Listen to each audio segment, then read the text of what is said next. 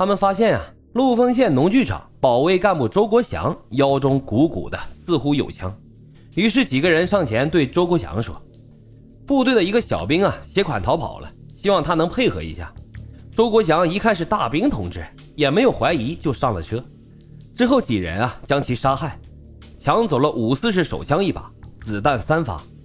一九九七年十一月，杨天勇一伙人在昆明开发区偷了一辆吉普车，在开车返回的路上，官渡区公安分局的三名联防队员发现了车辆的异常，于是他们上前盘问，但是还没等联防队员走近，杨天勇一伙人就立马开了枪，三名联防队员应声倒地。当时啊，还有一名路过的军人也被他们当场给打死。到了一九九七年年底。有了武器的杨天勇开始加紧对这支队伍的训练。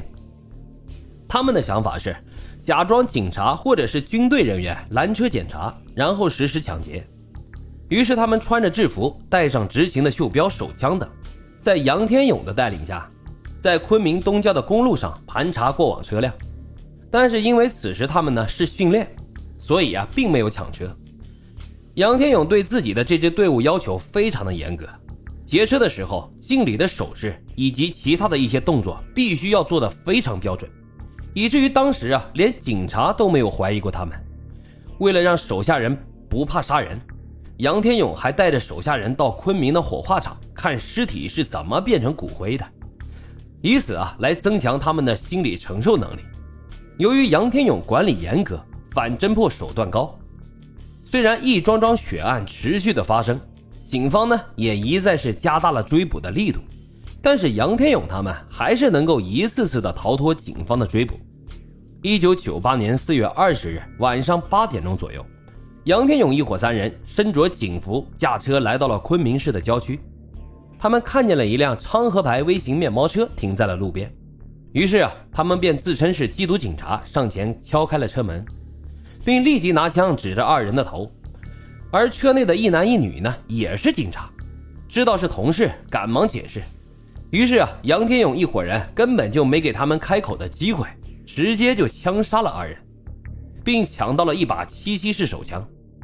一九九八年十月，杨天勇团伙身穿警服，佩戴袖章，以查车的名义抢到了一辆三菱汽车。他们把车开到了沈阳，卖了二十万元。之后的日子里。杨天勇一伙人在四川境内四处杀人抢劫汽车，这引起了省厅甚至是公安部的高度重视，警方搜捕的力度也逐渐加强，而这一切都被杨天勇看在了眼里。他认为啊，之所以警方这么大的动静，是因为他们以前抢劫杀人都是将被害者的尸体随意的丢弃，被害人数太多，这才引起了警方的注意。于是啊，他们又想到了一个恶毒的毁尸灭迹的方法。杨天勇他们用抢劫的钱在郊区开了三个养殖场，一是有利于他们隐藏在百姓之间，第二啊就是为了毁尸灭迹。养殖场里呢养了十几条狼狗、猪啊，还有一些其他的动物。他们将被害者杀害后肢解煮熟，然后喂食给养殖场里的动物。一九九九年三月六日二十一时三十分，杨天勇一伙驾驶着车，身着警服。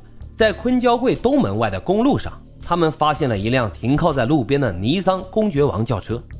杨天勇冒充执勤警察，以检查为名敲开了车门，并且啊制服了车上的人。连夜，他们将这辆尼桑公爵王轿车开到了北方进行销赃，而车上的两个被害人则被杨天勇分解了煮熟后喂猪和喂狗。据说啊，整整喂食了两个星期才喂完。一九九九年六月。杨天勇团伙在街边吃饭时，发现了一辆非常漂亮的三菱汽车。次日啊，又在同一地点发现了这辆三菱汽车。随后，肖林身穿着警服，趁机砸晕了司机，然后用绳子将司机给勒死，喂食了养殖场里的动物。车辆呢，则及时的进行了销赃。在随后的案件中，杨天勇他们都是用同样的方法处理被害者的尸体。在他们杀害的十九人当中，有十一人是被这群丧失人性的凶徒用相同的方式毁尸灭迹。